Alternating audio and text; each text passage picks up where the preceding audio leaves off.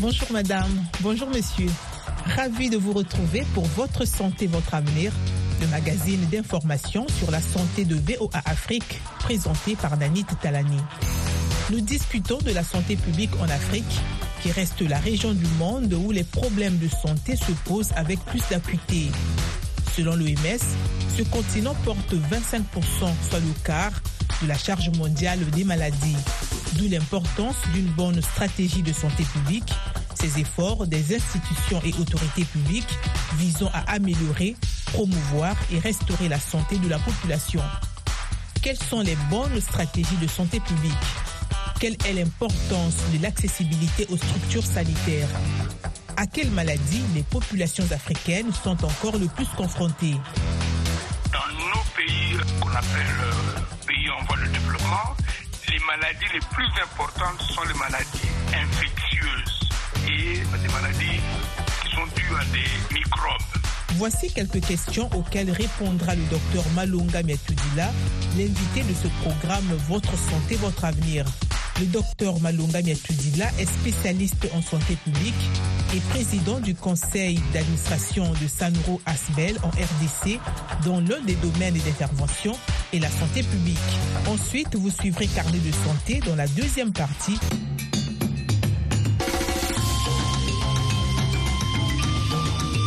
Votre santé, votre avenir, l'invité de la semaine. Voici le moment de suivre l'interview que nous a accordé le docteur Malunga Miatudila. Ben, merci en tout cas d'avoir accepté cette invitation. Nous allons donc parler de ce que votre organisation fait, notamment en matière de santé publique. Mais avant même d'entrer dans le vif du sujet, est-ce que vous pouvez nous expliquer ou bien nous parler de ce que c'est que SANRU? Oui, qu'est-ce que c'est que SANRU? SANRU, en fait, c'est un acronyme pour Santé Rurale. Donc, c'est un programme qui a commencé en 1981 grâce à l'USAID. L'USAID est le père de SANRU. Maintenant, euh, nous l'avons euh, accepté et donc si on peut dire le père de Sanru, c'est l'USAID et la mère de Sanru, c'est l'Église du Christ au Congo, la Fédération des Églises protestantes du Congo. Donc en 1981, Sanru est né avec l'accord du gouvernement zaïrois à cette époque.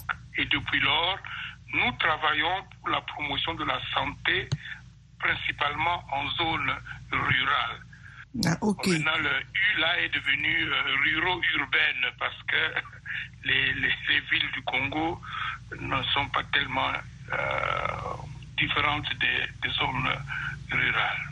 Merci beaucoup. Alors, dans quelle province euh, Sanru a-t-elle ses activités? Ah, nous sommes présents dans les 26 provinces de la RDC. Donc, nous sommes présents partout. La RDC est divisée en zones de santé et nous couvrons 516 zones de santé sur les 516 qui existent. Merci. Et quels sont vos principaux domaines d'intervention? Bon, nous avons été créés en fait pour euh, promouvoir les soins de santé primaires, mais pour des raisons de contraintes budgétaires, euh, nous sommes réduits maintenant à quelques activités principales, notamment la lutte contre le paludisme, la lutte contre le VIH, la lutte contre la tuberculose. Il n'y a que quelques zones de santé où nous faisons vraiment tout ce que nous sommes obligés de faire, ça veut dire la santé, tous les soins de santé primaire. C'est dans le Kassai. Alors, on aimerait savoir, puisque vous intervenez aussi dans le domaine de la santé publique, comment pouvez-vous expliquer ce que c'est que la santé publique et quelle est surtout son importance? Eh bien, la santé publique s'oppose à la santé individuelle parce que, euh, comme vous savez, un médecin a pour mission de soigner un malade. C'est ce qu'on appelle, ce que nous appelons la médecine euh, clinique. Euh, la plupart de nos, de nos médecins font cette partie de la médecine, cet aspect de la médecine qui est la médecine personnelle, personnalisée ou privée. Le rapport entre un médecin et un malade. Maintenant, il y a une autre partie de la médecine qui voit une communauté comme un malade. Donc à ce moment-là, on parle de santé publique. Cette communauté peut être un village, un territoire ou un pays. C'est ça la santé publique. C'est cette partie de la médecine qui euh, donne la priorité à la promotion de la santé communautaire plutôt que de la santé individuelle. Évidemment, comme vous pouvez l'imaginer, et la santé publique et la santé euh, individuelle, il y a des, il y a des zones de, de, de superposition. C'est une question simplement de, de priorité. Ouais. Qu'est-ce qu'on définit comme son malade? Un médecin vous dire mon malade s'appelle euh, Eugénie et l'autre médecin va vous dire mon malade se trouve c'est défini comme la République euh, populaire du Congo, ou bien le Niger. Le Niger c'est mon malade. Tandis qu'un autre médecin va dire moi mes malades, mon malade a un nom, un individu ou bien des individus. D'accord. Alors, suivant les actions que vous menez sur le terrain, quels sont les principaux problèmes de santé publique auxquels les populations sont souvent confrontées? Bon, ça dépend des pays. Euh, si on divise le monde en, pays développés et en pays sous-développés, les maladies les, plus importantes diffèrent. Dans nos pays, dans nos pays euh, qu'on appelle euh, pays en voie de développement, les maladies les plus importantes sont les maladies infectieuses, des, maladies qui sont dues à des microbes, enfin des maladies de la pauvreté. Les gens n'ont pas un bon environnement, l'environnement est malsain, donc c'est les gens dans ces pays-là tombent souvent malades à cause des microbes, de la malnutrition.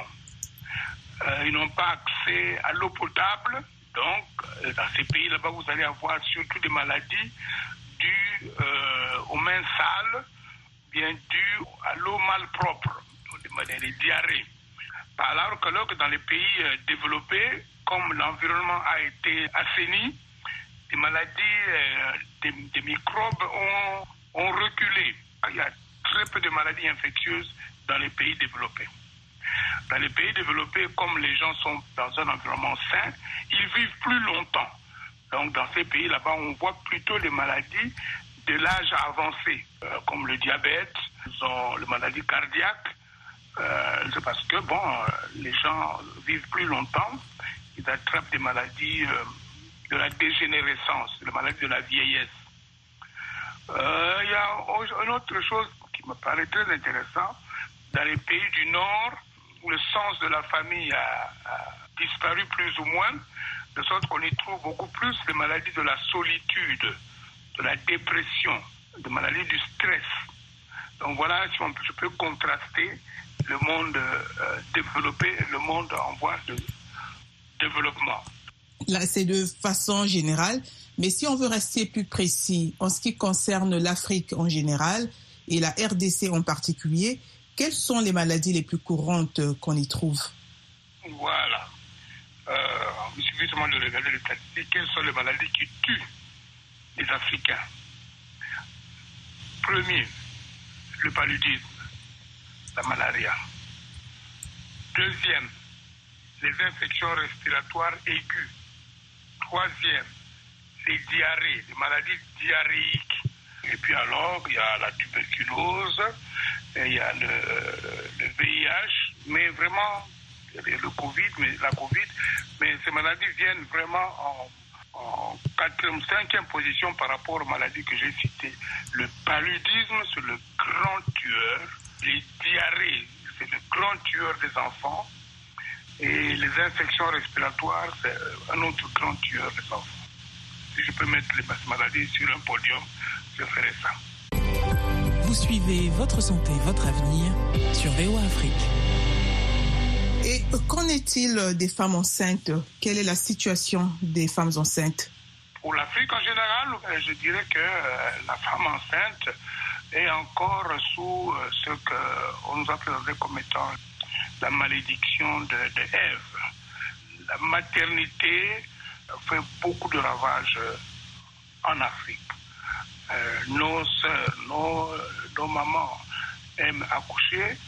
Malheureusement, euh, l'accouchement, la grossesse, euh, l'accouchement ne se fait pas dans des conditions correctes, de sorte que sur 100 000 naissances, on a 100 000 naissances vivantes, on a souvent en Afrique 500 femmes qui meurent.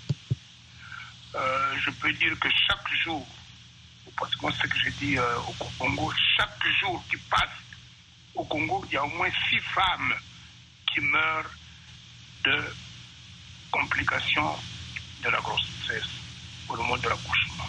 Parce que les conditions d'accouchement ne sont pas bonnes. C'est 100 fois plus que dans les pays euh, développés.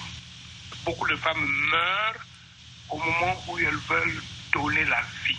Donc la maman, la femme perd la vie et la Quelles sont donc les meilleures stratégies de santé publique pour venir à bout de tous ces problèmes? Bien, nous n'avons pas euh, inventé la roue. Regardons simplement ce que les autres ont fait. Euh, la priorité, la priorité pour l'Afrique, au lieu de former des médecins, beaucoup de médecins, beaucoup d'infirmiers, ouvrir beaucoup d'hôpitaux, la priorité devrait être donnée à l'assainissement du milieu physique et euh, psychique. Physique. Vous voyez, la malaria, je vous ai dit que malaria est le, le plus grand tueur. Mais malaria, ce n'est pas un nom africain. Paludisme, ce n'est pas africain. Ça, ce sont des noms latins italien. Ça veut dire quoi ça? Ça veut dire qu'à la fin du 19e siècle, la malaria tuait beaucoup d'Italiens. Et qu'est-ce que l'Italie a fait? L'Italie a simplement assaini l'environnement. Et la malaria a disparu en Italie. Les maladies diarrhéiques. Au 19e siècle, euh, le choléra sévissait à Londres. À Londres. Et pourquoi est-ce que le choléra n'est plus un problème à Londres? C'est pas parce qu'ils ont formé beaucoup de médecins, parce qu'ils ont assaini, ils ont augmenté l'accessibilité de la population à l'eau potable. Et ils ont créé, euh, ils ont donné des facilités pour que les gens aient euh, des toilettes convenables.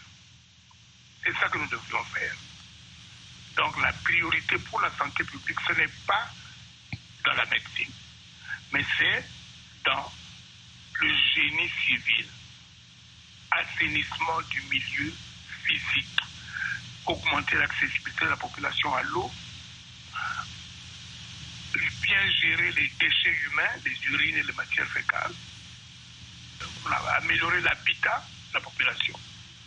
Si on fait ça, beaucoup de ces maladies vont disparaître comme elles ont disparu en Europe. Et, euh... Maintenant, parlé aussi de l'environnement psychique. L'ignorance est à la base de beaucoup de nos problèmes en Afrique. Les gens n'ont pas d'informations sur la santé. Donc si on peut aussi augmenter les connaissances, les bonnes connaissances de la population en matière de santé, le meilleur médecin de quelqu'un, c'est lui-même. Quand l'individu a une bonne information sur sa santé, il devient son meilleur médecin. C'est les malades qui prennent la décision de venir à l'hôpital. Mais souvent, quand ils viennent à l'hôpital, c'est trop tard parce qu'ils n'ont pas la bonne information. Ils ont essayé beaucoup de choses qui ne marchent pas et ils viennent à l'hôpital seulement pour mourir. Voilà l'importance de l'éducation pour le changement des comportements. Assainir l'environnement psychique psychologique de l'Afrique. Donc, si nous faisons l'hygiène publique et nous faisons la bonne éducation, il y aura moins de problèmes auxquels nous sommes confrontés pour le moment. Vous suivez votre santé, votre avenir sur VOA Afrique. Et qu'en est-il de l'accessibilité aux structures sanitaires? Il y a deux sortes, il y a deux sortes de problèmes à ce moment-là. D'abord l'accessibilité physique aller euh, au village, dans les zones rurales, moi j'y vais de temps en temps. Et parfois, en route, je rencontre des malades qui vont, qui ont finalement décidé, après avoir été malades pendant longtemps, qui ont finalement décidé d'aller à l'hôpital. Mais à quelle distance se trouve le premier centre de, de soins? 10 km 15 km Là, vous avez encore de la chance. Mais souvent, c'est au-delà de 20 km. Bien, il n'y a pas de route, il n'y a pas de, moyen, de bons moyens de transport. Oh là là, j'ai rencontré beaucoup de malades qui étaient transportés à l'hôpital sur des, des civières et par des gens qui marchent, parfois sur 50 km pour aller à l'hôpital. Ça, c'est d'abord la distance géographique. Nous luttons contre ça en essayant de décentraliser les soins. Ça veut dire en, faisant en sorte que les, certaines maladies soient soignées au niveau du village par des non-médecins et des non-médicaux. Voilà une stratégie. L'autre obstacle, c'est financier. Quand finalement vous arrivez avec euh, le malade à l'hôpital, il faut encore que le malade paye. Hélas, dans beaucoup de nos pays, il n'y a pas de bon système d'assurance. Et le malade doit payer de sa poche au moment des soins. Et il y a des femmes, que moi j'ai vues, euh, qui sont mortes parce qu'ils n'avaient pas d'argent pour se faire opérer pour la, pour la césarienne. Troisième obstacle, obstacle psychologique. Les gens ne croient pas à la médecine qu'ils appellent la médecine des Blancs. Alors que la médecine est quelque chose d'universel. Il n'y a pas de médecine des Blancs, médecine des Chinois ou médecine euh, des Noirs. La médecine est une. Donc ces trois obstacles euh, suffisent pour compliquer les programmes de lutte contre les maladies. C'était notre entretien avec le docteur Malonga Nyatouzila, spécialiste en santé publique. Il est aussi le président du conseil d'administration du Sanro Asbel en RDC, une ONG dont la santé publique est l'un des domaines d'intervention. À présent, nous vous invitons à écouter Carnet de santé. Cette semaine, dans Carnet de santé, nous examinons l'avenir des soins de santé et l'impact de l'intelligence artificielle. Nous découvrirons une nouvelle thérapie génique qui pourrait changer la donne dans le traitement de la drépanocytose. Ensuite, nous assisterons à un essai clinique sur la thérapie par immersion pour les lésions cérébrales et médulaires.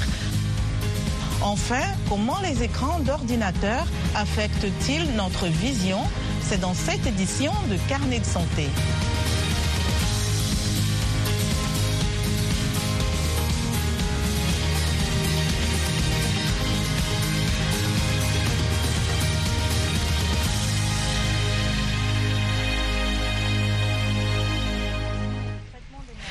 Bonjour à tous, ravi d'être avec vous pour une nouvelle édition de Carnet de santé.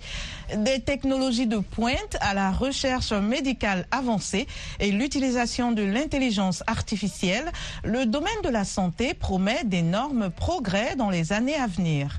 Entre autres, l'intelligence artificielle IA s'introduit de plus en plus dans la médecine pour prévenir, assister et améliorer la qualité des soins avec des avancées telles que la détection précoce des maladies et des chirurgies assistées par robots.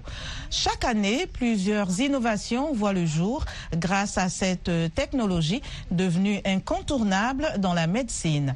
Par ailleurs, la médecine personnalisée qui utilise l'ADN des individus pour adapter leurs soins de santé s'est également développée au cours des dernières décennies, selon les experts en médecine de l'Université de l'Utah. Ici aux États-Unis, les régulateurs ont approuvé deux nouvelles thérapies géniques contre la drépanocytose. L'administration des aliments et des médicaments, la FDA, affirme que ces traitements uniques peuvent être utilisés pour les patients de 12 ans et plus atteints de formes graves de la maladie. Davantage avec Alexandrine Holognan. Deux thérapies géniques pour la drépanocytose ont été approuvées aux États-Unis, où l'on estime que 100 000 personnes sont atteintes de la maladie et qu'environ un cinquième d'entre elles sont atteintes de la forme grave. La drépanocytose est plus fréquente chez les Noirs et un bébé noir sur 365 naît avec la maladie au niveau national. Les scientifiques pensent que le fait d'être porteur du trait drépanocytaire aide à protéger contre les formes graves de paludisme, de sorte que la maladie survient plus souvent dans les régions exposées aux moustiques, comme l'Afrique, ou chez les personnes dont les ancêtres ont vécu dans ces régions. Je pense que l'annonce de l'approbation de la thérapie génique pourrait changer la donne sur un certain nombre de patients. De nombreux patients n'ont pas la possibilité de bénéficier d'une greffe des cellules souches. Pour ces patients, cela signifie souvent une vie remplie de douleurs, d'hospitalisations répétées et de nombreuses complications. Cette thérapie pourra permettre d'atténuer ces problèmes. La maladie affecte l'hémoglobine, la protéine des globules rouges qui transportent l'oxygène. Une mutation génétique entraîne la formation de cellules en forme de fossiles ou de croissants, ce qui peut bloquer la circulation sanguine et provoquer des douleurs atroces, des lésions organiques, des accidents vasculaires cérébraux et d'autres problèmes. Je sais que pour quelqu'un comme moi qui doit procéder à des échanges de globules rouges toutes les 7 à 8 semaines, ce type de traitement unique est très très très nécessaire. Pour quelqu'un comme moi, cela permet d'éviter d'avoir à se rendre à l'hôpital tous les mois pour suivre ce traitement et de se faire contrôler régulièrement par son médecin. Je pense donc que c'est quelque chose de vraiment nécessaire pour la communauté drépanocytaire. Les traitements actuels comprennent des médicaments et des transfusions sanguines. La seule solution permanente est la greffe de moelle osseuse qui doit provenir d'un donneur étroitement compatible, sans la maladie, et c'est une grève qui comporte un risque de rejet. Je pense qu'il s'agit d'un pas de géant dans la thérapie génique pour le traitement des maladies chroniques. Il s'agit donc d'un premier pas en avant et je pense qu'à l'avenir, nous verrons beaucoup plus de maladies qui pourront être traitées par thérapie génique. Le traitement Vertex a été récemment autorisé en Grande-Bretagne et au Bahreïn et est en cours d'examen dans d'autres pays. Le docteur Remigius Rugakengila est urologue à l'hôpital Benjamin Nkapa de Dodoma en Tanzanie. Il explique comment l'intelligence artificielle aura un impact sur les soins de santé à l'avenir. Je peux prédire que dans un avenir proche, nous aurons une meilleure santé grâce à l'intelligence artificielle. Elle ne remplacera pas le cerveau humain, elle le complétera et avec les machines, les choses seront faciles. C'est l'être humain qui commandera la machine. C'est nous qui allons calibrer les machines. Je ne m'inquiète donc pas pour les appareils. En fait, sans la machine, nous avons eu un problème. Oui, il y avait beaucoup d'erreurs, mais nous avons minimisé le nombre d'erreurs et nous pouvons dire que nous avons fait beaucoup de travail en un minimum de temps. Je peux dire que tout le monde, tout le système en bénéficie parce que pour un médecin, l'intelligence artificielle, c'est ça. Vous savez, vous faites beaucoup d'opérations en un minimum de temps et en même temps, vous ne vous fatiguez pas. Par exemple, avec une machine de haute technologie, il est possible d'effectuer un grand nombre d'interventions avec un minimum de risque pour le patient. Au lieu de rester à l'hôpital pendant deux ou trois jours, l'intelligence artificielle permet de détecter une maladie, de la diagnostiquer plus tôt et de la traiter plus rapidement. Ainsi, le patient en bénéficiera grandement et ce système est un avantage pour la communauté. Je peux dire la communauté car le fait de garder les patients à l'hôpital pendant 5 ou 10 jours est un problème pour le personnel soignant, pour l'hôpital lui-même, pour l'ensemble du personnel, pour les travailleurs et ainsi de suite. Vous pouvez donc imaginer que tout le monde en profite, même le gouvernement. Je peux vous dire qu'avec l'intelligence artificielle, avec nos bonnes machines de haute technologie, nous pouvons aider tout le peuple du monde. Ce dont nous avons besoin, c'est la bonne volonté du gouvernement et la bonne volonté de ces gens qui les produisent. Par exemple, en utilisant WhatsApp ou en utilisant des appareils de haute technologie, vous pouvez même donner directement, lorsque vous êtes dans un autre pays, des instructions à la zone cible. S'ils ont un bon accès à Internet, vous savez, avec un téléphone, vous pouvez donner des directives et vous pouvez les atteindre. Autre chose, si les gens ont besoin de sang pour quelque chose, vous pouvez utiliser un drone pour prélever des bactéries sanguines. Vous avez vu cela récemment en Chine, je crois, où l'on fait de la chirurgie robotique à distance. Alors peut-être qu'à l'avenir, lorsque nous aurons formé nos gens à opérer, à travailler avec des machines, je peux dire que nous pourrons traiter de nombreux patients en un peu de temps et que nous pourrons atteindre toutes les personnes plutôt que de faire appel à un médecin qualifié. Imaginez-vous dans une combinaison de plongée juste pour faire de l'exercice physique. Pour les personnes qui se remettent de blessures graves, la possibilité de s'entraîner sous l'eau vaut l'effort supplémentaire. Une étude australienne examine actuellement comment la thérapie par immersion pourrait bénéficier à davantage de personnes souffrant de maladies du cerveau et de la colonne vertébrale. Gabi Dorsil nous en dit plus. En 2009, Jamison s'est blessé au travail. Il y a un an, il a décidé d'essayer la thérapie par immersion. Il ne s'agit pas d'une séance d'entraînement ordinaire. Il s'agit d'enfiler un équipement de plongée sous-marine et de faire de l'exercice sous l'eau. J'aime bien me mettre là-dedans avec des poids et faire un bon exercice décent et honnête. J'ai subi cinq opérations dans le dos, de nombreuses opérations sur tout le corps, probablement 40 au total. Il y a eu des moments où je ne voyais pas la lumière au bout du tunnel. Les choses étaient très difficiles. Une nouvelle étude portant sur les personnes souffrant de lésions cérébrales et rachidiennes les encourage à faire de l'exercice sous l'eau en scaphandre autonome. Il existe déjà de nombreuses preuves anecdotiques de l'efficacité de la thérapie par immersion. Les chercheurs veulent maintenant que cette nouvelle étude montre comment et pourquoi elle est efficace. En les amenant sous l'eau, nous pensons pouvoir remettre en question l'interaction entre le cerveau et le corps de manière totalement différente. D'autres ne sont pas aussi sûrs de l'efficacité de la thérapie et soulignent les risques potentiels pour la sécurité. L'immersion est utile pour beaucoup de ses clients, mais pas nécessairement avec la tête sous l'eau. La société Determined 2, basée à Adélaïde, qui propose des thérapies par immersion, affirme que les participants doivent être éligibles avant d'être autorisés à prendre part aux séances. Elle souligne également que plus de 10 000 séances ont eu lieu sans aucun incident. Je me sens mieux, j'ai plus d'énergie, je mange mieux, je dors mieux. Si je tombe dans l'eau, je ne vais pas me retrouver à plat ventre. Cette technique de thérapie est maintenant déployée dans toute l'Australie et la Nouvelle-Zélande. Les résultats de l'étude sont attendus dans deux ou trois ans.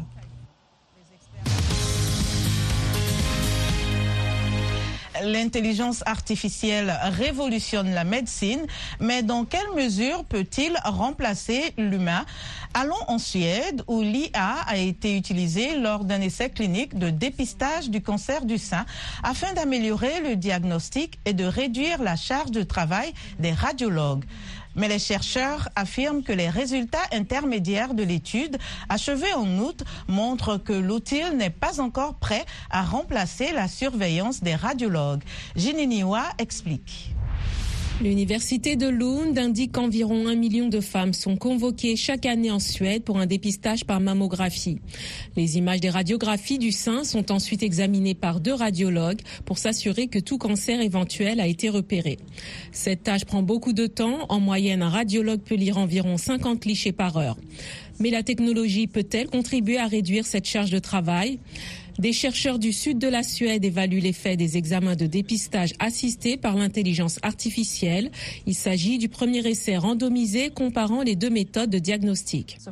Nous lisons d'abord l'examen de dépistage sans IA et notre avantage est que nous pouvons voir l'ensemble de l'image, nous pouvons comparer avec les antécédents, nous voyons le contexte clinique, puis lorsque nous sommes prêts, nous utilisons l'outil d'IA et nous pouvons alors voir les marques sur l'image. Les résultats provisoires de l'étude ont été publiés dans la revue médicale Lancet Oncologie au début du mois, mais les recherches se poursuivent. Dans le cadre de l'étude qui a porté sur plus de 80 000 femmes, les chercheurs ont utilisé un logiciel d'intelligence artificielle pour identifier les dépistages présentant un risque élevé de cancer du sein. Ici, l'IA a marqué une petite découverte dans l'image et cela nous oblige à vérifier et nous enlevons la marque du CAD. Nous pouvons voir ici qu'il s'agit d'une petite spéculation. Voici donc le rappel et nous avons fait une mammographie en 3D qui met en évidence cette tumeur spéculative ici. Après avoir lu l'examen de dépistage, nous utilisons l'IA. Il suffit d'appuyer sur un bouton et vous pouvez voir ici que l'IA a marqué un résultat sur l'image et il donne un score régional et 81 est un score élevé puis nous enlevons le marquage et nous analysons ceci ici. Et nous pouvons voir, eh bien, en fait, ici, c'est une masse subtile spéculée qui est partiellement recouverte par un tissu dense. C'est la fin de cette édition de Votre santé, votre avenir, dont l'invité était le docteur Malunga Nyatudila, spécialiste en santé publique et président du conseil d'administration de Sanro Asbel en RDC, une ONG qui intervient aussi en matière de santé publique. Ensuite, nous vous avions proposé Carnet de santé. Ce magazine santé a été présenté par Nani Talani grâce à la réalisation de Michel Joseph. Continuez d'écouter VO Afrique et n'oubliez surtout pas de prendre soin de votre santé car votre santé